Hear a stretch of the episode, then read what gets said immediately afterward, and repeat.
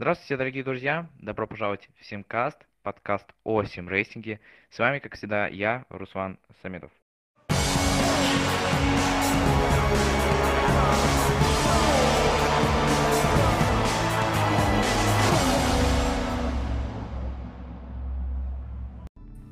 Сегодня у меня не один гость, а целых три и двое из них, несмотря на свой возраст, уже доказали, что являются одними из сильнейших пилотов э, России. Дамы и господа, встречайте команду чемпионата Формулы Зеро, команда Поста и Росса, а именно руководителя команды Никиту Быховица. Здравствуйте. А, и пилотов Ярослава Шеверталова. Всем привет. Всем привет. И Андрея Тарабукина. Всем привет. Парни, спасибо, что пришли. Расскажите, пожалуйста, как у вас дела и чем вы занимаетесь э, помимо симрейсинга во время самоизоляции? Ну, давайте начну я. Но чисто чем я занимался раньше, это я, получается, закончил музыкальную школу, да, я был раньше скрипачом. Сейчас как бы тоже иногда играю, но уже довольно редко.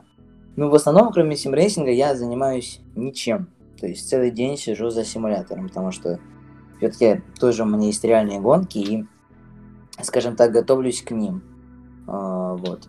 Ну, также еще иногда в перерывах играю в танк. А, так как седьмой класс это время активной учебы, и мои замечательные учителя думают, что у нас слишком много времени, то где-то с самого утра и часов до четырех я обычно занят э, подготовлением своего домашнего задания. Ну а потом у меня есть время на все что угодно, так как самоизоляция. Я э, обычно катаюсь, опять-таки, в Формулу-1 или в другие симуляторы, монтирую видео, делаю что-то для себя, да и общаюсь э, в Дискорде с многими пилотами, с многими руководителями команды и вообще с зрителями. А, ну, я обычный одиннадцатиклассник, но а, в теме симрейсинга я не так давно, то есть относительно других мастодонтов, типа Андреса Людкевича, который там с 2010 года в чемпионатах участвует. Серьезно, я стал э, этим всем увлекаться, наверное, во многом благодаря чемпионату Анборд, который э, запустился в 2018 году, и мне было очень интересно за ним следить, э, интересно смотреть за пилотами. Э, я уже тогда узнал об Андрее Тарабукине, я знал, что рано или поздно у него получится попасть при должном старании. Вот, так сказать, э, разглядел талант заранее. А сейчас я купил себе руль Logitech Momo и пытаюсь участвовать э, в каких-то э, не, не совсем серьезных лигах и подтягивать свой скилл. А, давайте поговорим о том, как вы вообще попали в Формулу Zero, а, как проходил отбор и почему вы подписали контракт именно с командой Пастерани. Ну, В моем случае это на самом деле такая была безвыходная ситуация, так как на тот момент, на момент отборочных заездов, я еще, скажем так, был, ну, прям вообще неопытный, то есть, и вместо того, чтобы брать и настраивать машину самому, я просто брал ТТшные настройки и ехал. Вследствие чего темп гонки, ну, темп в квале, даже то время, которое я тогда поставила именно 17.2, я даже сейчас на медиуме почти побил. У меня был рекорд 17.2 на медиуме, и, и тогда я поставил 17.2 на софте. То есть, ну, скажем так, стал я быстрее минимум на 70 от того момента. Ну и даже тогда с такими настройками можно было довольно хороший, довольно хороший показать результат, но значит я тогда сломал крыло Каламина, и это испортило всю гонку. Плюс потом очень сильно расстроился, когда то есть даже уже можно было даже продолжить ехать быстро, но на въезде в пидстоп э, я забыл поменять крыло и поехал со сломанным крылом дальше, вследствие чего даже убился. В Бахрейне, ну, тоже не такой особо нормальный результат был, так что я, в принципе, скажем так, не был привередлив и, скажем так, выбирал, кто предлагает. То есть мне предложили, я сразу же ответил. Потому что, типа, ну я понимал, что по моим отборочным заездам, на самом деле, понять, что я хороший пилот, вообще нельзя было. А, в принципе, а, меня уже в Пастероне начали, ну, не то что любить, меня начали, ну, замечать, говорить, что, типа, ну, нормально еду. С момента, как я начал более-менее стабильно ехать на отборочных заездах э, того же онборда. Когда я вообще попал в онборд, э, посторонние начали появляться шутки про инсульт лицензий и остальные мемы со мной. Э, и тогда я уже понял, что я что-то могу в постероне. Я также общался давно уже с... Общаюсь давно уже с Никитой Быховцом. Э, и когда-то мы, у нас даже был разговор о том, что если бы в онборде были бы цены не такие высокие, то Пустерония могла прийти в онборд, и одним из пилотов был бы я. Также Никита Быховец говорил про то же, что и он сказал, то, что он заметил меня очень рано. Ну и уже когда анонсировали eSports лигу, Постерония сказала мне, типа, мы приходим в Формулу Zero, и они хотели бы меня там видеть. Я сразу же согласился, потому что, ну, Постерония, мне кажется, один из самых э, лучших паб пабликов, да, реклама Симкасте, здорово. Э, ну и, можно сказать, с самого основания команды я уже был в команде, ну и после отборочных заездов э, мы с Никитой разговаривали, кого же взять еще одного пилота к нам в команду. Ну и Ярослава мы рассматривали вообще, его кандидатуру мы рассматривали одной из последних. Мы рассматривали других пилотов, но так как все они уже были заняты, мы взяли Ярослава и не прогадали. Ярик едет, я бы сказал бы, получше меня. Посмотрим, что будет на следующих четырех этапах. Но пока что я ему проигрываю достаточно много. А, Никита, вот скажи, пожалуйста, это сам а, паблик тебя выбирал в качестве руководителя команды Формула Zero, или это как-то по-иному происходило? А, на самом деле, я был один, одним из инициаторов создания чемпионата Формулы Zero. И паблик появился в нем ну, скажем так, по моей наводке, потому что я занимался его администрированием довольно продолжительное э, время, и фанбаза, допустим, у того же Тарабукина в анборде из подписчиков этого паблика уже сформировалась. Вот. Э, сам я не планировал сильно уделять внимание команде, э, доверил, так сказать, полномочия одному из администраторов. В принципе, они очень выручают, когда я пропадаю время от времени, но так в целом диалог пилоты ведут именно со мной. Э, ну, так получилось. Я не скажу, что меня кто-то выбрал. А насколько вообще сложно управлять командой, потому что мы же понимаем то, что в основном это все зависит от э, стратегии пилотов. А, мы видели дождь э, в Австралии, когда на последних кругах он начался, и просто некоторые там кто-то вообще не заезжал, кто-то заезжал. Вот э, скажи, пожалуйста, насколько вообще сложно э, управлять командой в Формуле Zero? А, на самом деле тут многое зависит от пилотов. Э, скажем так, по страничной Формуле 1 повезло. Пара пилотов подобралась отмен... отменной. С Ярославом я лично не был знаком до того, как он попал в нашу команду. Э, не знаю, у меня были какие-то сомнения на, насчет того, сработает ли наш пилот, но все получилось. То есть какие-то маленькие инциденты, какие-то маленькие всплески эмоций, которые были в той же Италии и Австрии, они сошли на нет. Насчет стратегии, я иногда обсуждаю с пилотами, но если у нас возникают какие-то разногласия, я доверяю все-таки им конечный выбор, потому что они знают, что делают. Э, насчет того, что было в Австралии, сложный гран-при, э, как, как по эмоциям, так и по тактике. Э, я очень переживал, поскольку условия были переменными и постоянно случались какие-то инциденты. И рад, что ни один из наших пилотов не пострадал в них. Э, мы заехали на круг позже, чем надо было. Из-за этого, возможно, Андрей упустил возможность забраться на подиум. Но такие ошибки бывают, и, в принципе, команда была более-менее довольна этим гран-при. И, ну, я так понимаю, что довольно мной в качестве гоночного инженера. А, давайте перейдем а, в самое начало чемпионата. Первый гран-при, по идее, должен быть, э, должен был быть это Азербайджан, Баку. А, Еле-еле вы запустили квалификацию, и по итогам квалификации первый, э, первый ряд стартового поля забрала именно ваша команда, именно Андрей стал э, обладателем pole position.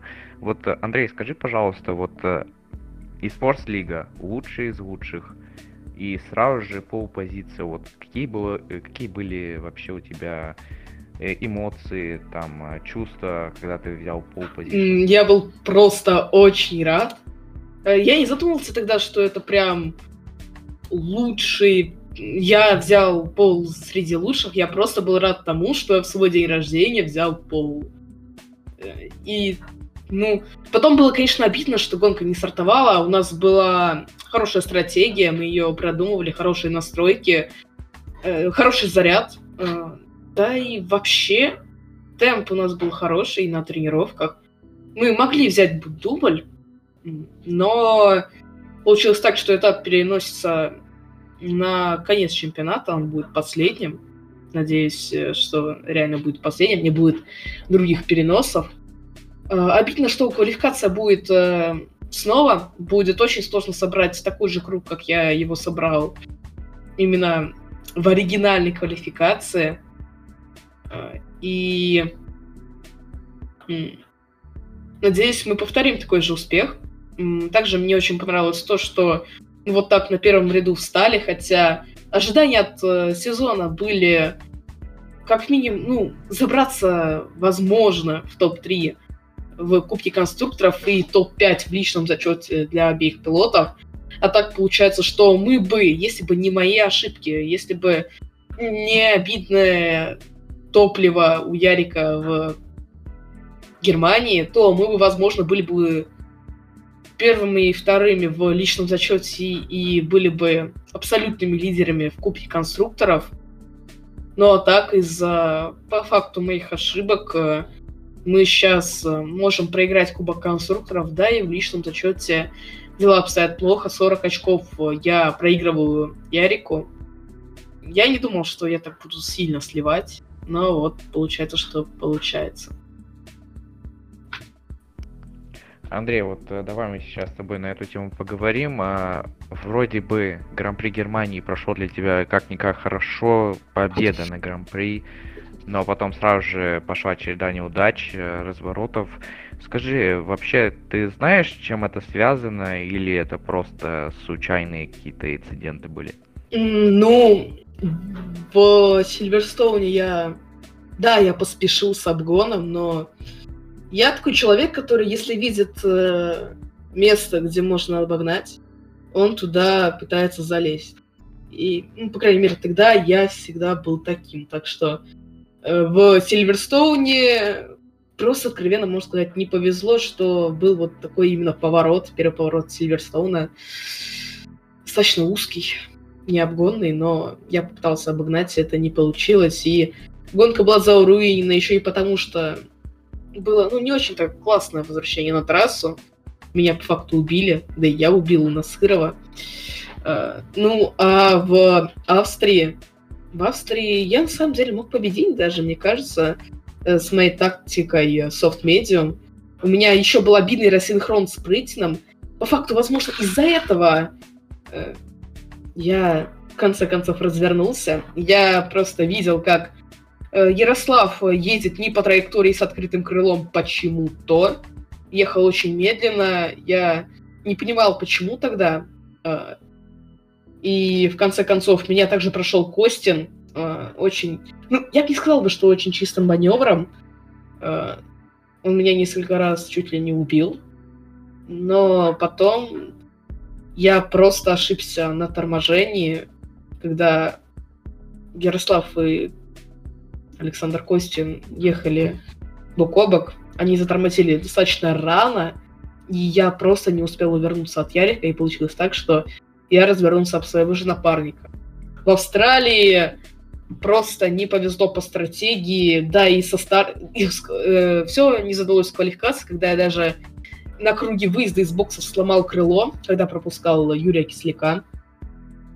Э, У меня была всего лишь одна попытка в квалификации. Надо было просто собрать круг. Ну, он как бы получился даже лучше, чем в УРЛ, в чемпионате международном, но э, это было всего лишь вроде восьмое место. На старте я также еще несколько позиций проиграл.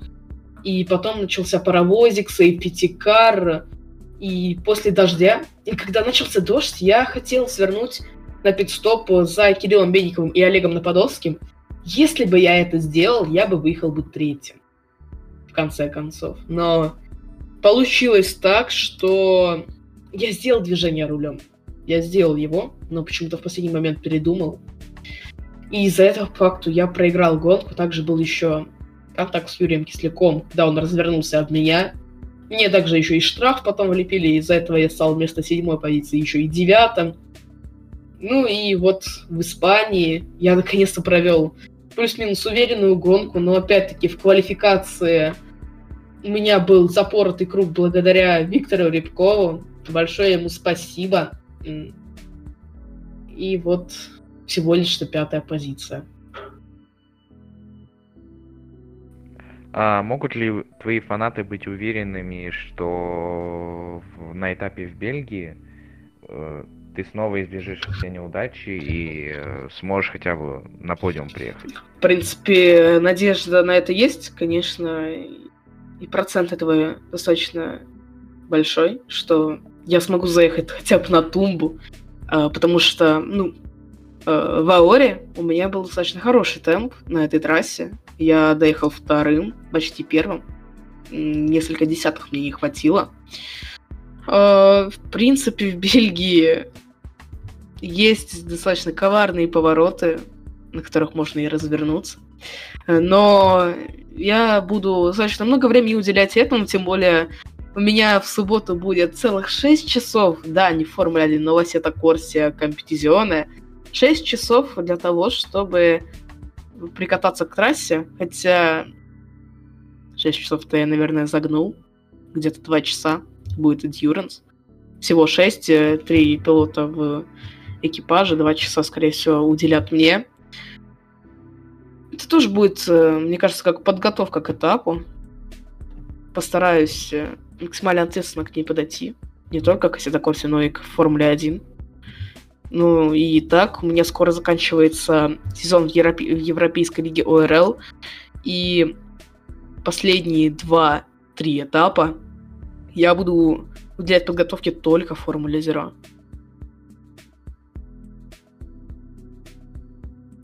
А, то есть у тебя под конец сезона будет максимальная концентрация на Формулу Zero. Да, в принципе, сейчас у меня то же самое, но с понедельника по четверг я все-таки больше времени уделяю подготовке к трассе, которая будет в чемпионате ОРЛ. И только пятница, суббота и воскресенье у меня остается на Формулу Zero. Но, в принципе, если учитывать то, что я еду с такой достаточно маленькой подготовкой, результаты у меня могли бы быть намного выше. Также еще в Испании я очень долго подбирал настройки, и только в субботу вечером я нашел их.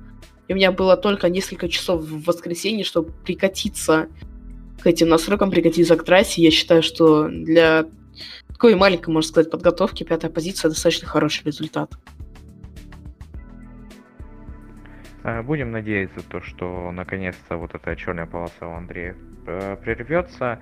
Э, давайте обсудим Гран-при Италии. Это, получается, первый официальный этап Формулы Zero. Ярослав, расскажи, пожалуйста, как для тебя прошел Гран-при Италии?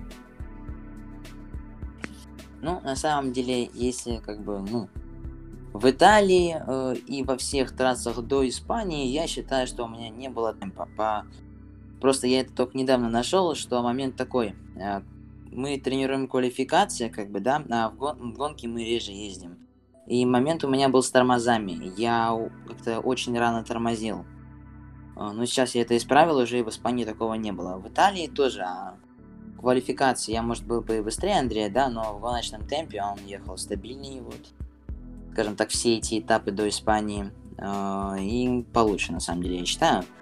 Только за счет ДРС я держался за ним. Вот, но в конце я все-таки сумел обогнать, конечно, был такой потом небольшая ссора, но я не считаю, что там типа немного даже была моя вина. Скорее Коля и небольшая ошибка Андрея. Ну, такие, ну, потому что мы тогда еще не были, скажем так, не настолько дружными, наверное, как сейчас. а, И мне была тогда главная важная позиция. Я, типа, ну, вообще очень сильно волновался, потому что сейчас как-то, мне кажется, более дружеская атмосфера, что в чемпионате, что в команде. И уже нет такого сильного волнения. Вот. Плюс я еще нашел момент э, с тормозами, за счет чего я поеду быстрее. И вот сейчас некоторое оборудование тоже приехал, ну, монитор в данном случае. И задержка сошла на нет. То есть было 15 миллисекунд, а станет 1 миллисекунда. Я уже немножко потестил и, скажем так, я еще, конечно, к нему не прикатился, но я уверен, что я поеду гораздо быстрее, чем вот было до этого. Но я не уверен еще. Вот, а насчет Италии, ну, по-моему, я уже все сказал. Момент э, с Андреем тоже довольно-таки печальный получился. Ну, я уже тоже это сказал. Ну, квалификация была дождевая, я считаю, был довольно хороший результат, но понятно, что можно было лучше. Прям можно было сильно лучше, если бы я собрался. Скорее, Если бы, если бы так не нервничал. Вот, э, ну и в целом, если бы был такой опытный, как Э, Ярослав, я, я, насколько знаю, ты занимаешься картингом. А, скажи, пожалуйста, насколько вообще картинг, э, реальный картинг помогает э, э, в таких чемпионатах, как Формула Zero тебе? Знаешь, я бы сказал, что наоборот, насколько симулятор помогает, потому что все-таки я больше не симрейсер, скорее всего. Ну, как бы, это печально не звучало, наверное, для всех, хотя для некоторых даже это будет радостно. Скорее всего, если снимут карантин, я могу даже этот сезон уже и не доехать, на самом деле. Если, ну, хотя я думаю, что все-таки успею, но вот в следующем сезоне меня я уже вряд ли появлюсь, потому что все-таки реальные гонки у меня будут. Нужно будет готовиться. Думаю, я потеряю свой темп, который сейчас есть, но я за зиму я его обратно верну и, может быть, даже в каких-то чемпионатах буду участвовать, вот как сейчас, в зависимости от ситуации. Просто я бы на самом деле и в этом бы чемпионате сейчас не участвовал, если бы не было этого вируса. У меня с апреля на- начинался бы чемпионат России, и я был бы, скорее всего, в резерве, чем, в э, чем основным пилотом. Вот, э, и опять-таки симулятор довольно важное имеет значение, но смотря какой на самом деле. То есть, если мы берем э, Fanatec, да, то это максимальная, скажем так, передача данных от трассы, и это максимальная тренировка. Плюс там можно выставить очень сильный фидбэк, как я делаю. Я делаю, макси- я делаю максимальный фидбэк, который есть, в принципе, у скажем так, который может база максимально передать, да, и за счет этого тренирую руки, и потом мне будет просто легче уже в картинге ездить. Вот, ну, естественно, очень большое различие имеет формула с картингом. Все-таки вот я сейчас тоже подготавливаюсь к чемпионату еще одному, к R-Factor. У меня там платформа R-Factor.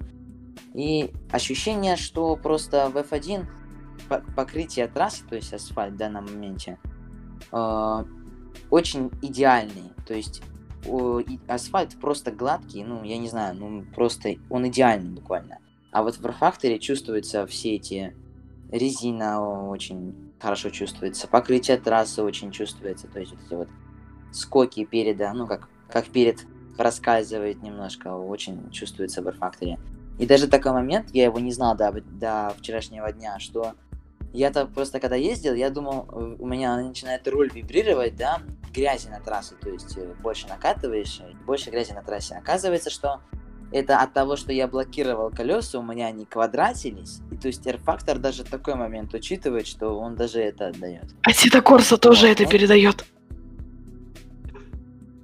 И этого я там не ездил особо. Но мы не можем говорить то, что Формула-1 2019 это полный симулятор. Мы его можем отнести только к симкадам. А вот такие симуляторы, как э, R-Factor, Assetto Corsa, Racing, они, они должны передавать э, такие данные, которые ты говорил только что. Ну как, ну просто так получилось, что давно я еще ездил тоже на R-Factor, да, он был старый-старый-старый, но потом мне просто как-то все меньше и меньше начал на нем ездить, то есть тренироваться, ну потому что как-то, я не знаю, надоел, может, просто. Плюс тогда у меня был Logitech. Потом я уже попробовал симулятор уже, ну как, если у меня в профиле ВКонтакте есть видосик, где мне 12 лет, там я еще выставил его. А, Там я ездил опять-таки на F4 в Адре на Сетакорсе. Вот, а, и после этого мне прям очень понравился этот симулятор. И я очень сильно попросил папу купить мне, ну, Fanatec. И через вот буквально три месяца, ну, где-то, может, три месяца, два, да, ну, то есть а, у меня появился руль. Первый мой руль формульный. До этого у меня был Logitech тоже. Я ездил в формуле. Опять-таки, мне сначала очень сильно нравилась формула, но потом тоже она поднадоела. А вот с Fanatec, то есть, прям как будто второе дыхание открылось, и прям я больше стал ездить. Но это было в 18-й формуле. Я, скажем так, довольно мало ездил тогда еще, по сравнению вот с количеством часов, которые я сейчас тренируюсь. И я, как, и я ездил как бы, ну просто от балды, если честно. То есть я просто карьеру так зашел, погонял, вышел. Там с онлайн, в онлайне посидел, тоже вышел. И это продолжалось до, до определенного момента в F1 2019, вот до, получается, января, наверное, да. Потом сначала я пошел в International League э, и уже выше, выше, выше, и вот дошел до F-Zero.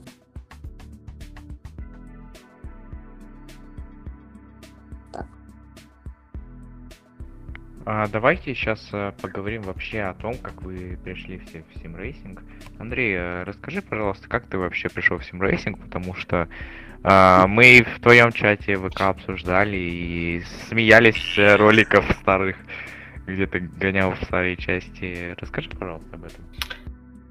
Ну, все началось с того, что у меня папа тоже очень увлекался Формулой-1 в своем, ну, не детстве, наверное, подростковом возрасте, да, и когда я подрастал, я помню еще те времена, когда на телевизоре идет э, Формула-1, где-то 12 10-12 год это, а у меня пластиковые машинки Формула-1 за 100 рублей.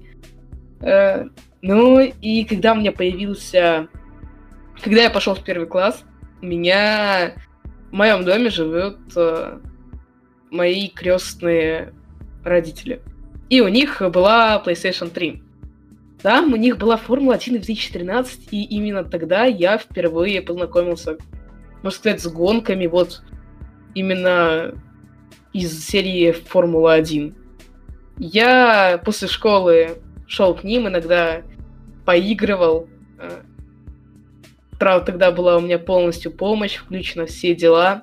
Потом появился у меня ноутбук. э, Там э, появилась пиратская F1 2014, 2015 и 2016. Тогда я, конечно же, играл на клавиатуре, даже есть несколько э, видеороликов, которые, сказал бы, очень смешные. Ну и потом э, у меня на Новый год с 2017 на 2018 год появился первый руль. Это был руль без форс-фидбэка с углом выворота 270 градусов, даже без вибрации, но я тогда все равно был очень счастлив, и тогда я привыкал к рулю, наверное, месяца два. И после этого я, когда отключил всю помощь, начал понимать, что я могу что-то на ботах 101 даже. Э, и тогда я уже понял, что, ну, тот же Зетмир, я раньше им восхищался, как можно ехать так быстро, и после, после того, как я начал ехать быстрее него, я понял, что надо расти дальше, чем карьера. Затем э, у меня ломается мой руль э, где-то в октябре-ноябре, и эти 2-3 месяца я просто не знаю, что делать на самом деле. Просто скучаю. И потом у меня появляется мой руль, который у меня сейчас, это Logitech G27. Поначалу я очень радовался, прям очень радовался. Тогда я окончательно начал ехать достаточно быстро, начал все быстрее и быстрее нарастать, ну, наращивать свой темп. И потом в 2019 году, в апреле, в, даже в марте, я наткнулся на чемпионат онборд. И тогда я понял, что я хочу гоняться с реальными людьми, я хочу туда. И я не знал, как туда попасть, но потом они организовали мини-турнир для тех, кто не в чемпионате, и там я начал уже показывать результат. Там я приезжал даже на подиум и боролся с пилотами, которые раньше выступали в этом чемпионате. И тогда уже начались э, насмешки, да даже не насмешки, мемы, рофлы над тем, что дайте Старобукину лицензию, пусть Старобукин пойдет в чемпионат. Это продолжалось э, до где-то октября. Меня даже один раз э, за то, что я вечно попадал в инциденты, дисквалифицировали со свободных заездов. Э, лицензии у меня, конечно же, не было. Но потом, когда я выиграл мини-турнир на 19-й формуле, где я боролся, кстати, с Никитой Быховцом, я вернулся на свободные заезды, и тогда я уже реально стал стабильным пилотом, который мог э, стабильно ехать, не попадать в инциденты и имел достаточно хорошую скорость. Э, тогда уже я мог попасть в команду Гускус Racing уже в Сингапуре, но дали лицензию Максиму Капустину и присоединился я только к команде в Австрии. И там уже в квалификации я вошел в топ-10. Э, да и вообще из своих трех гран-при две квалификации были в топ-10. Э, один раз я заехал в очки на шестую позицию в Абу-Даби, и это были достаточно... Это для меня был тогда идеальный результат. Я тогда был очень рад. И потом я мне стало скучно ездить с ботами. И тогда я решил попробовать себя в Лиге Аур. Это, ну, возможно, многие знают ее, это лига межнациональная, э, там выступают абсолютно все пилоты. Я присоединился там в пятую лигу на последние три гонки, заработал три подиума, три третьих места. А потом был перерыв, был перерыв, э, мне было делать абсолютно нечего. Потом я попадаю в третью лигу Аура, где я начинаю побеждать, э, часто заезжать на подиумы. И тогда я узнаю, что появляется eSports Лига Формулы Zero. Также я перед этим э, принял участие в одном этапе Формулы Zero в Монако. Это была Regional Лига. Я заменял Конюшко, Халоэ, и ехал на команде с Никитой Быховцом. Я тогда без подготовки в Монако мог побороться за победу с э, Георгием Головиновым. Но, но произошел достаточно дикий, смешной момент, где я встал поперек трассы в Монако в самом, наверное, непонятном месте, где можно развернуться и получил дисквалификацию за то, что поехал в обратное направление, чтобы развернуться в безопасном месте. Uh, ну и после этого в Формуле Zero, опять-таки, я стал мемным человеком, так сказать. Uh, в Ауре я тем временем продолжал хорошо ехать, лидировал в чемпионате, uh, но потом я как раз-таки узнаю, что Пастерония приходит в чемпионат, я присоединяюсь к ним, и начинается подготовка к Формуле Zero. Поначалу я делал больше ставку, на самом деле, на Аур. Но после того, как э, я понял, что в Формуле Zero русская комьюнити, которая будет ко мне ближе, которая даст мне больше фан-базы, я отказываюсь от Аора, перехожу в лигу ОРЛ, которая вместо воскресенья едется по четвергам. Мне становится намного легче. И после этого вот мы с вами разговариваем. В моем случае, э, мне купили руль довольно рано, лет, наверное, в 8. Я его не, не трогал, скажем так. Э, Все-таки не верил я тогда, что симулятор может помочь, скажем так, в реальных гонках. Э, и он где-то пролежал у меня так года два, наверное, до 10 лет. После чего я стал довольно, ну как, относительно, скажем так, много ездить. Э, где-то Тогда это было для меня, конечно, много, много где-то по три тренировки в день, по 20 кругов. Сейчас я, конечно, понимаю, что это вообще ничто, но для меня тогда это было много. Вот. Э, и все продолжалось в таком духе на Air Factory до э, сентября 2018 года, когда меня просто уже кататься в одиночку в Air Factory уже так конкретно подзадолбало. Вот, э, меня конкретно подзадолбал Air Factor уже, и я пришел в 18-ю формулу. После чего там довольно продолжительное время катался, опять-таки в этой карьере, э, и наиграл, ну, я скажем так, накатал, то есть, да, особо так я не тренировался, ни к чему не готовился, просто в основном ездил карьеру вот как Андрей. А, ну, потом а, вот вышла 19 формула, и все продолжалось в таком же духе до вот этого, опять-таки, сентября, даже, по-моему, ноября. Опять-таки, мы возвращаемся к моему видео ВКонтакте, вот до того симулятора. Кстати, еще, опять-таки, этим летом, в 2019 году, я узнаю тоже про этот чемпионат анборд э, и понимаю, что они где-то едут на 2 секунды быстрее, чем я. Даже помню, я думал, что я настолько быстрый, что я сравнивал себя с чуваками из Sports. Но только прикол в том, что у них бензина было на, извините меня, на 20 кругов, а у меня были пятикруговочки, и, и первый круг я ставил и то на секунду медленнее, чем они.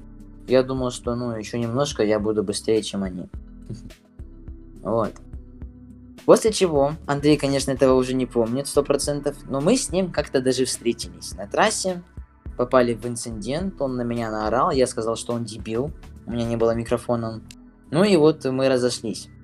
Потом я его увидел, а, это вот, скажем так, первоначальные были встречи, потом я его увидел в анборде, что он спрашивает, было в Канаде, что, ну, там у них какая-то лига была, в общем, я уже точно не помню, что он спрашивал про какую-то вторую мини-лигу в анборде.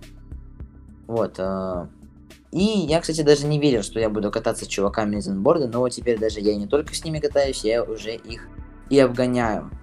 Э, дальше в уже, получается, когда мне купили фанатек, да, это было... Ну, уже давно это было. Вот, в 19 формуле я уже начинаю, ну, скажем так, сначала мы просто ездили с чуваками. Я даже, ну, даже их имена скажу. Сергей, э, Стас и Дима. Еще есть Артур, с которым мы общаемся по, по сей день, я ему помогаю. Э, собственно, очень хороший человек, я считаю, довольно мы с ним относительно сблизились, да, то есть я ему помогаю настройки делать, ну, и на трассы перед гонками, да, и мы с ним часто общаемся в, течение, в, в течение недели. Вот. Э, с остальными, к сожалению, у нас случился конфликт, э, и мы разошлись. Но именно они подтолкнули меня участвовать в чемпионатах, а именно первый мой был чемпионат это, это была International Лига, да, и Live Racing. В Racing я сначала принимал участие в Эксперт Лиге, и как ни странно, это было еще в январе, и как ни странно, я тогда еще Коле, ну, Николай Полякову, я лил тогда где-то полторы секунды с круга и секунду в квале. Вот. Конечно, я, я сразу папе сказал, что мы там будем очень далеко, хотя нас там было всего 8 человек, но даже на, на мое удивление я пришел третьим, но из-за штрафов получился четвертым. Это была моя первая гонка в Венгрии. После чего я еще проехал в Live Racing е, то есть это было у нас пятница, суббота, воскресенье. Я проехал в Live Racing е еще Лигу 50 э, и занял там, по-моему, тоже четвертое место, ну или третье уже, я точно не помню. Потом была Лига ГМЛ. Ну, там ничего на самом деле интересного не было. А, и опять-таки тоже. Денис Бученков там тоже мне вез по космическим, просто космические отрывы делал от меня. Вот. И я даже не думал, что вот сейчас я смогу его обгонять. Э, ну, вследствие этих вот чемпионатов, да, у меня даже тогда был только период, это вот была момент такой, да, когда я ехал по две гонки в день. Это получается, я ехал в пятницу, в субботу, в воскресенье у нас была ГМЛ, это то есть Лига менеджеров, да, в Live Racing е. А, и я ехал тогда International Лигу. Я прям помню, как я не очень хорошо помню результаты свои в Монако. Довольно сильно я готовился, но опять-таки темпа в гонке и в квалификации, конечно, просто не было. Тогда я думал, что время 10.3 в квалификации в Монако это хорошее время. Но сейчас я понимаю, что это, конечно, довольно, мягко скажем, плохое время. Э, вот, но я занял пол позицию э, с отрывом от второго места в полторы сотки. Вот, э, ну, собственно, я там приехал сначала четвертым, но мог спокойно первым. Там просто некоторые были столкновения. В общем, был тогда еще неопытен. Вот, а там был еще также был спринт. Э, ну, я его уже выиграл. При том, что я сломал крыло на старте полностью, заехал на пидстоп, и все 20 кругов, ну, то есть, получается, 19, да, я проехал на медиуме и выиграл. Я был тогда очень счастлив. Но потом Э, что меня подтолкнуло, скажем так, э, поискать немного другой чемпионат. Это довольно странное судейство в этой International лиге. Не сказать, конечно, что в F-Zero иногда оно всегда правильное, да, есть, конечно, моменты определенные, но сейчас не о них. А, я в регламенте у International лиги не было момента насчет срезок. То есть и у нас была гонка во Франции, да, и я просто всю трассу резал на квалификации, чтобы сэкономить резину и успеть проехать большее количество попыток. И за счет этого, получается, у них этого не было в регламенте, да, но мне потом дали 30 секунд. Э, и из-за чего я, на самом деле, очень сильно обиделся. Но это полбеды. Safety car у меня был зеленым, то есть у меня уже был, был спринт, опять-таки у нас там есть гонка и спринт. А, и я обогнал safety car под зеленые огни, то есть в середине у safety car а мигал зеленый цвет. Ну и, естественно, я его обогнал, типа, ну почему нет, игра разрешает. Опять-таки этого момента не было в регламенте, что вот нельзя обгонять сейфтикар, то есть четко прописано этого не было. Ну, вследствие чего я и Тони 21, я прям помню это очень хорошо, оказались на круг впереди всех. А, и потом мне дали, скажем так, время моего лучшего круга. И после этого мы тогда очень хорошо общались, общались э, с Алексеем Томазовым, и извини меня, если я неправильно тебя сказал, или Александром Томазовым. Вот, ну, как бы, сори. А, и я ему сразу написал, что, типа, я пошел искать другой чемпионат. Потому что, ну, очень сильно расстроился, потому что очень сильно хотелось как-то, я не знаю, показать что всем, что я очень быстрый, а меня вот так вот загоняли, скажем так, штрафами. Вот. Э, а, я же не договорил, про эти срезки. За срезки мне дали 30 секунд на вот просто 30 секунд мне дали к итоговому времени в, в основной гонке. То есть это уже после рассматривалось, да, и мне дали 30 секунд. Вот. И тогда я пошел искать, э, я даже помню, нашел в группу ВКонтакте, которая показывала чемпионаты, то есть тоже, да, которая в, показывала чемпионаты. И там я наткнулся на F-Zero. Тогда я подумал, что это какой-то, ну, прям, мягко скажем, не очень чемпионат, типа, что за F2, что за лиги в Высотокорсе. В общем, я думал, что, ну, на самом деле такое. Ну, вот, кто же знал, что потом я буду там ездить и очень усердно готовиться к каждому этапу. Вот, ну, доехал я почти полный сезон в этой интернешнл лиге. Единственное, одну гонку не поехал. Пилот Макларена Костеру, то есть тот же Александр Тамазов, он э, выиграл этот чемпионат с огромным преимуществом, я тогда не мог ему составить даже. Ну как, составлял, конечно, да, но из-за того, что пропустил два этапа, а, он просто улетел на всех на 170 очков. А там такая система начисления очков была, что да, сначала за первый этап дается 50 очков, ну то есть как, за основную гонку, а за спринт еще 25. И то есть можно было максимально заработать 77 очков, то есть быстро там и там, и, и в сумме 77. Вот. А, и за счет этого он уехал. И в итоге я даже не знаю, на самом деле, почему они убрали меня из таблицы тоже было обидно. Но вот перед Бельгией, когда были отборочные заезды, я в Испании, да, то есть э, в субботу у меня была Канада в International лиге, а в воскресенье уже были отборочные заезды. Я уже Канаде на самом деле особо не готовился. Я уже прямо сосредоточился на отборочных заездах. Ну, как сказано было ранее, на самом деле не очень они меня, конечно, задались. Там я очень плохо проехал. Но тогда в Канаде проехал даже ничего. Потом Бельгию пропустил, и они меня убрали из-за личного зачета. Это вот, скажем так, был первый мой опыт э, в лигах каких-то, да. И вот теперь я в Обзером, сейчас записываюсь с вами, и готовлюсь к разным всяким чемпионатам, очень престижным. А, на самом деле, мне очень нравилась концепция, опять же, анборда, и раньше, ну, чуваки, которые раньше гонялись по фану, начали ощущать какую-то атмосферу эксклюзивности, атмосферу падока, то есть я как-то привязался к личности каждого из пилотов, они были все индивидуальными, и сам чемпионат, когда вел эти команды, я сначала как-то скептически к этому отнесся, и э, если даже не смотреть на всякие вот эти вот взносы и финансовую подноготную, это прибавило, несомненно, прибавило и аудитории, и зрелищности. Э, когда Анборд, к сожалению, не решил продолжать Формулу-1, э, Андрес Люткевичус, Э, который участвовал в анборде практически с его создания. а, и я пришли к ребятам из Овсеро, я участвовал в Формуле Зеро, меня туда тоже позвали, а, как гонщика. Вот. Мы пришли к ним и сказали, что... Ну, то есть у нас одновременно, я думаю, возникла эта идея приду- придумать что-нибудь э, крутое, чтобы... Ну, чтобы реально у нас гонялись лучшие пилоты. Э, лучшие пилоты России и СНГ. Вот. Э, мы составляли регламент, мы очень долго потеряли на подготовку к сезону, мы стали привлекать команды по, э, по опыту того же анборда. Вот. И у нас реально чемпионат выстрелил. То есть первые этапы это просто... Ну, успех нам вскружил голову, скажем так. Одно- ну, определенные какие-то сложности есть, тоже судейства, опыта особого нет.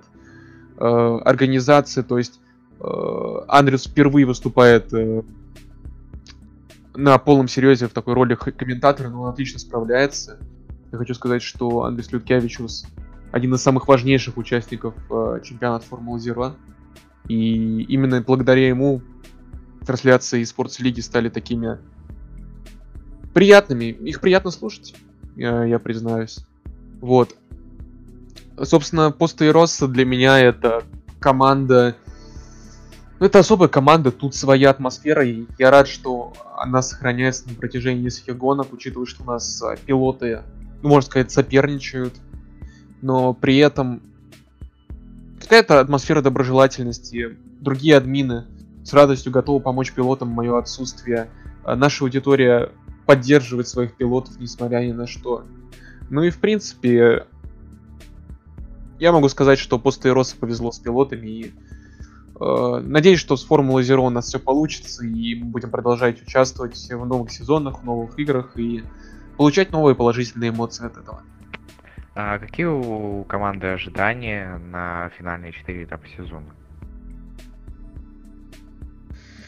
Ну, поскольку на самом деле перед сезоном, то есть были какие-то осторожные ожидания того, что мы там будем приезжать на подиум. Это прям оптимистичные прогнозы. Но сейчас ситуация сложилась так, что от команды ждешь только победы в Кубке конструкторов. Э, Мы понимаем, что у нас есть немножко разбалансированный с- э, Racing Club, команда Малхарукаса, в которой есть Нападовский, который выигрывает все, если внезапно не сталкиваются с проблемами, и Рябков, который э, приезжает в первую половину десятки очень редко. У нас есть э, очень опытный состав э, МФЦ Racing, но опять же, то есть э, то штрафы у них, что, что, то штрафы у них какие-то, то проблемы, например, у Кирилла Прытина в Испании лагала игра, и из-за этого ему пришлось сойти. То есть соперники реально дают шанс, и Э, Я думаю, что мы им пользуемся и ждем победу Кубки конструкторов. Насчет личного зачета, ну, я думаю, что Андрей Таравукин понимает, что он заслуживает больше, чем находится сейчас, то есть э, может вполне бороться и с Прытиным, и с Рудени, и в принципе занять третье место в том же Кубке пилотов. Ярослав, э, Ярослав э, стремительно набирает уверенность в себе, и я вижу, что его скорость возрастает, Возможно, опять же, осторожный прогноз, что к концу сезона он сможет дотянуться до Олега Нападовского и, возможно, показать с ним какую-то красивую борьбу. Э, Я считаю, что если Ярослав удержит свою вторую строчку, это, можно сказать, успех для команды. И мы будем очень благодарны Ярославу. И я думаю, что Ярослав будет очень благодарен нам, что мы его выбрали и поверили. Ну, на самом деле, да, потому что, учитывая мои отборы, выбрать меня было, это, конечно, самое крайнее решение. Если честно, я, если бы я был менеджером, я бы себя никогда не выбрал, но вот это так совпало, что вот я вот у вас. Ну и как-то вроде рез- результаты, скажем так, нормальные. А, я так понимаю, Ярославу сейчас нужно идти. Да, да, уже Последний- надо идти. Последний такой быстрый вопрос. А какие у тебя ожидания от предстоящего этапа в Бельгии? Ну, я не могу сказать, что я там готов выиграть, потому что, опять-таки, а, монитор, ну, мне нужно к нему привыкнуть, то есть, да, плюс у меня еще будут э, э, соревнования по м, ВСК, да, то есть Формула 4 там, тоже на Верфакторе, Ну, я, конечно, пос- ну, не буду прям забрасывать форму, да, но я, я буду очень активно с Андреем ее ездить. Вот, э, ну, по возможности, конечно, с утра и вечером я буду ездить на Air Factory. А где-то днем уже, да, будем с Андреем формулу гонять. А, Спасибо большое, Ярослав. Можешь идти. Удачи тебе на предстоящем этапе. А мы пока с Андреем и Никитой поговорим на еще несколько тем. А, Давайте сейчас обсудим а, Давайте тогда, всем пока, давайте. Давайте сейчас а, обсудим с вами предстоящее будущее симрейсинга, а именно игру F1 2020. Какие вообще у вас ожидания от этой игры? Может, какие-то ожидаете улучшения? Я очень надеюсь, что Codemasters наконец-то додумаются сделать э, адекватные штрафы за срезки, что иногда ты всеми четырьмя колесами за трассой выезжаешь, тебе ничего не дают, а иногда ты двумя колесами выезжаешь в этом же месте, и тебе могут дать 5 секунд штрафа. Я хочу, чтобы стало все более реалистичное, как в реальности. То есть в реальности границы трассы — это поребрик. То есть э, даже в айрейсинге поребрик, то есть ты можешь полностью срезать поребрик, и тебе ничего не дают. Если ты уже выезжаешь за границы поребрика, тогда уже можно говорить о том, что ты выехал за пределы трассы. Это первое. Во-вторых, хочется, чтобы э, поребрики на некоторых трассах стали более реалистичными, например, в том же Сочи. Э, если мы посмотрим на реальную жизнь и на фотографии, то в Сочи эти высокие бублики, поребрики просто метровые, наверное, в высоту. И если ты на них наезжаешь, то это по факту смерти для машины, для подвески.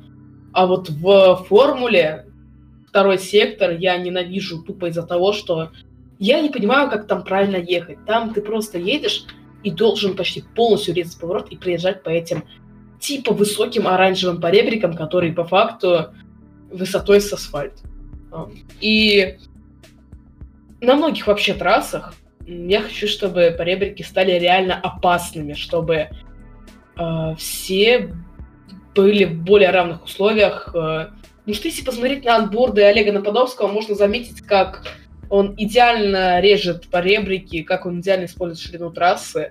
Если Кодмастер задумывается сделать поребрики более реалистичными, то мы более-менее сможем подтянуться уже к Арсеном Кардановым и Олегом Нападовским, и это будет однозначно прорыв в игре. Также еще хочется, чтобы эм, сделали более реалистичную физику болида, потому что иногда ты не понимаешь, как она вообще тормозит и входит в поворот.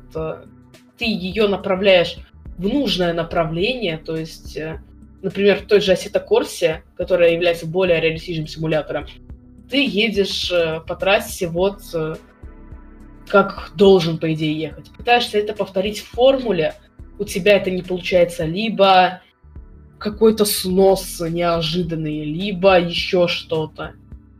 Короче, я бы просто заменил бы формулу на Assetto Corsa с более приятной физикой и с таким же... А, да, я еще забыл сказать про великолепные сервера Codemasters. Хочется, чтобы их починили наконец-то. И тогда мы получим достаточно хорошую игру. Но недавно Codemasters опубликовали э, э, круг по трассе Занфорд, который у нас э, добавляется в сезоне 2020. После чего э, руководство трассы сказало то, что трасса намного отличается от той реальной, по которой будут ехать реальные болиды. Вот это мы же понимаем то, что это в стиле Codemasters, да? И они не заинтересованы в том, чтобы делать такие симуляторы, как э, iRacing и Assetto Corsa Competition, да?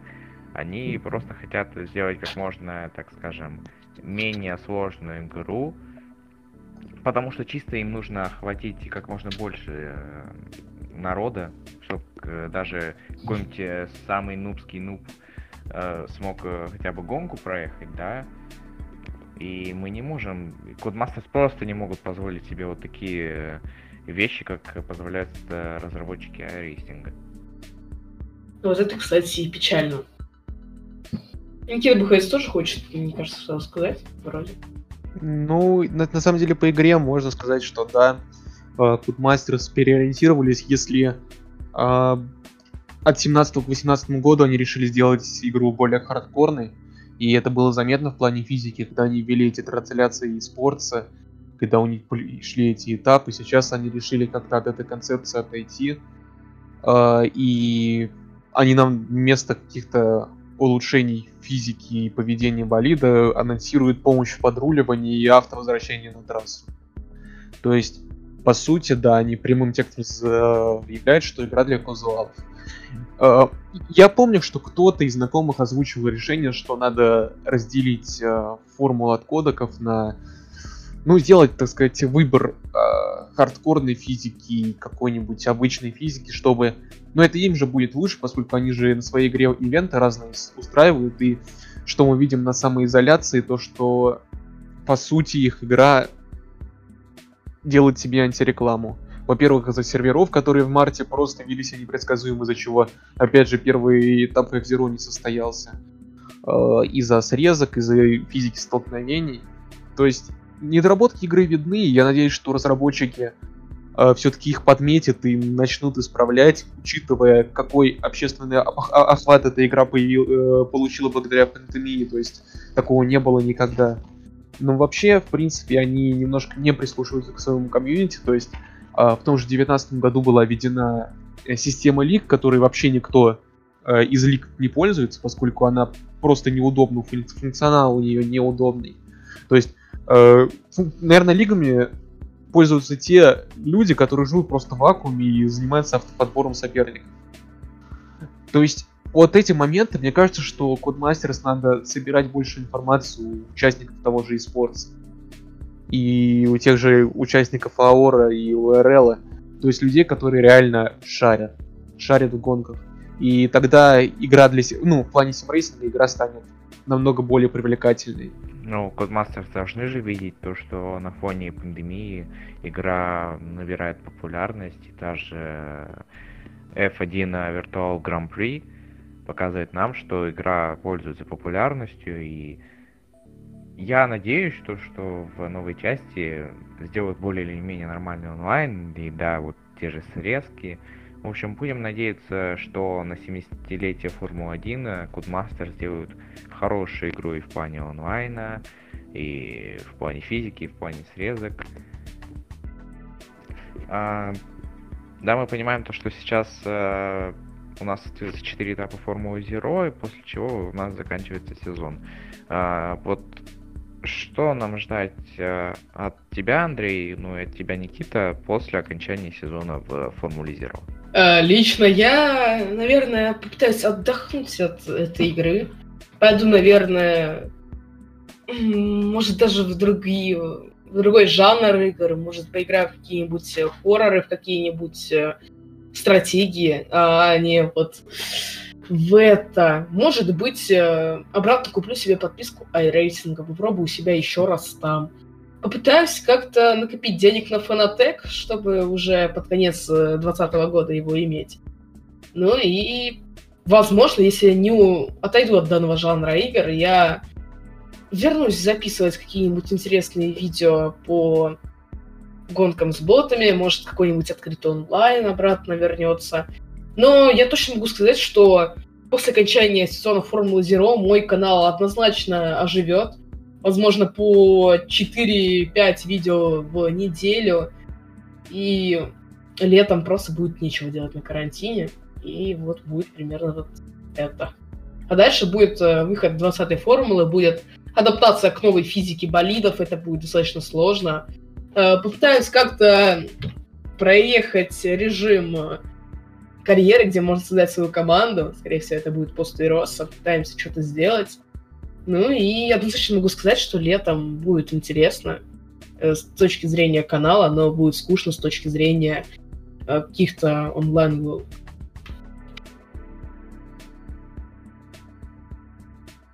Ну, а тебе могу сказать, что, по сути, да, мы много раз это обсуждали внутри комьюнити той же Формулы Zero. От игры реально устали. То есть э, разработчик занимается разработкой новой игры и неохотно с фиксят старые баги. Мы докатываем этот сезон. Сезон, безусловно, интересный, но, опять же, к концу накопилась определенная усталость у пилотов, это и чувствуется. То есть, чемпионат покидает некоторые пилоты, потому что просто им становится либо неинтересно, либо они просто захотят... Ну, они просто хотят перезагрузить себя, можно сказать так, и с новой игрой вернуться с новыми силами. Э, после конца этого сезона Формула Zero будет устраивать какие-то маленькие ивенты, это больше для зрителей, ну и для пилотов в том числе. А новый сезон eSports опять же начнется, наверное, вскоре после выхода 20-й формулы. Не успеете прикататься, все, вы, вас забрали в команду и вперед показывать результаты на трассе. Постерос, э, я надеюсь, останется в новом сезоне Формулы Zero, и наша комьюнити будет продолжать радоваться э, результатами. Как я понимаю, у нас э, сменится напарник в команде. Я надеюсь, что меня не выгонят из команды. Я буду только рад остаться в посте Роса. Никогда я, в принципе, уходить не планирую. Надо будет заняться поиском напарника. Надо найти такого же быстрого, как Ярослав, потому что он реально тянет команду. Ну и, возможно, я боюсь, что если не подойдет следующая игра, я сильно потеряю скорость и, возможно, разочаруюсь в себе и, возможно, просто перейду в стан резерва, резерва и, возможно, просто уйду скучать. Да. Ну, мы надеемся, что такого не произойдет. Да, мы надеемся, что такое не произойдет, и надеемся, что в новом сезоне Формулы Zero у нас появится команда Симкаста. Я буду только рад, если эта команда появится.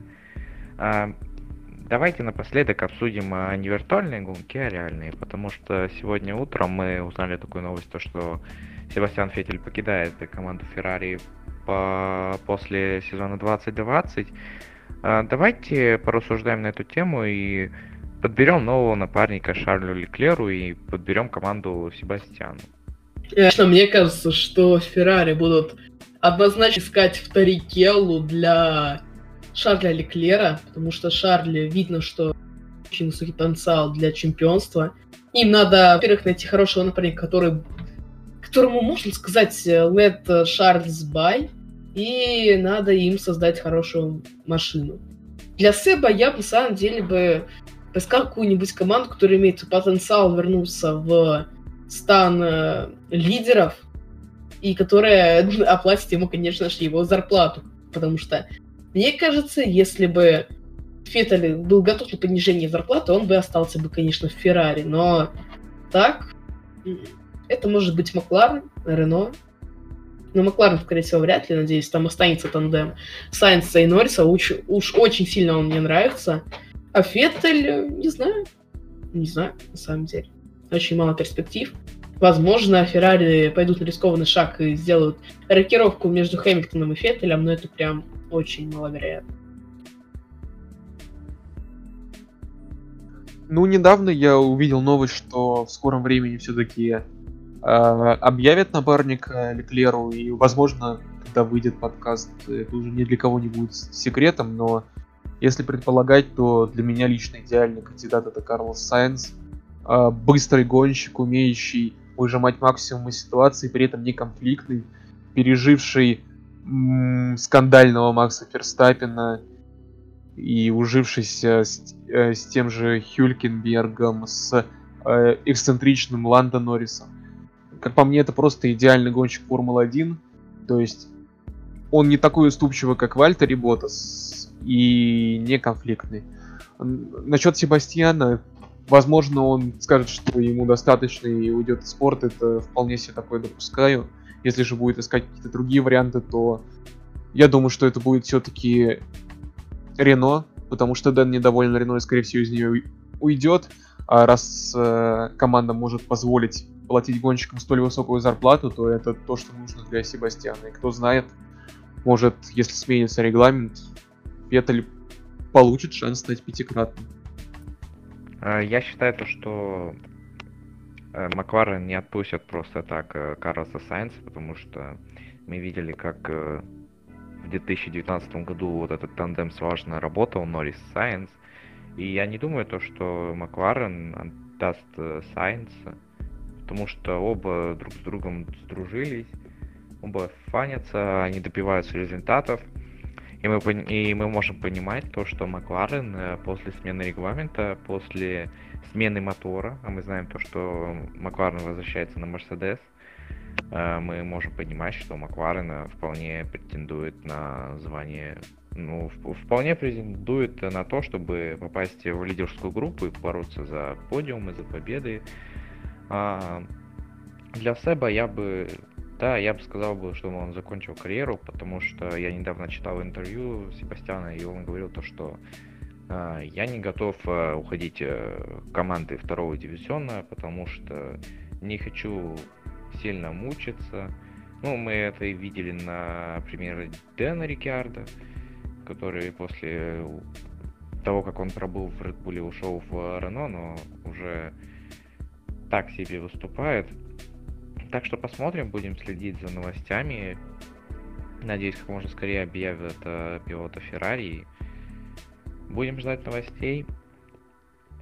В общем, я благодарю вас, э, ребят, за то, что вы сегодня пришли ко мне в мой подкаст.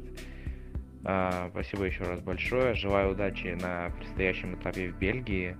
Она вам очень нужна будет. В общем, сегодня у меня в гостях были, э, была команда Постейрос, пилоты Ярослав Шарталов и Андрей Тарабукин и руководитель команды Никита Быховец. Еще раз спасибо, ребята. Э, с вами сегодня, как всегда, был я, Руслан Самедов. Э, играйте в игры, слушайте Симкаст. Увидимся в следующих выпусках. Всем спасибо, всем пока.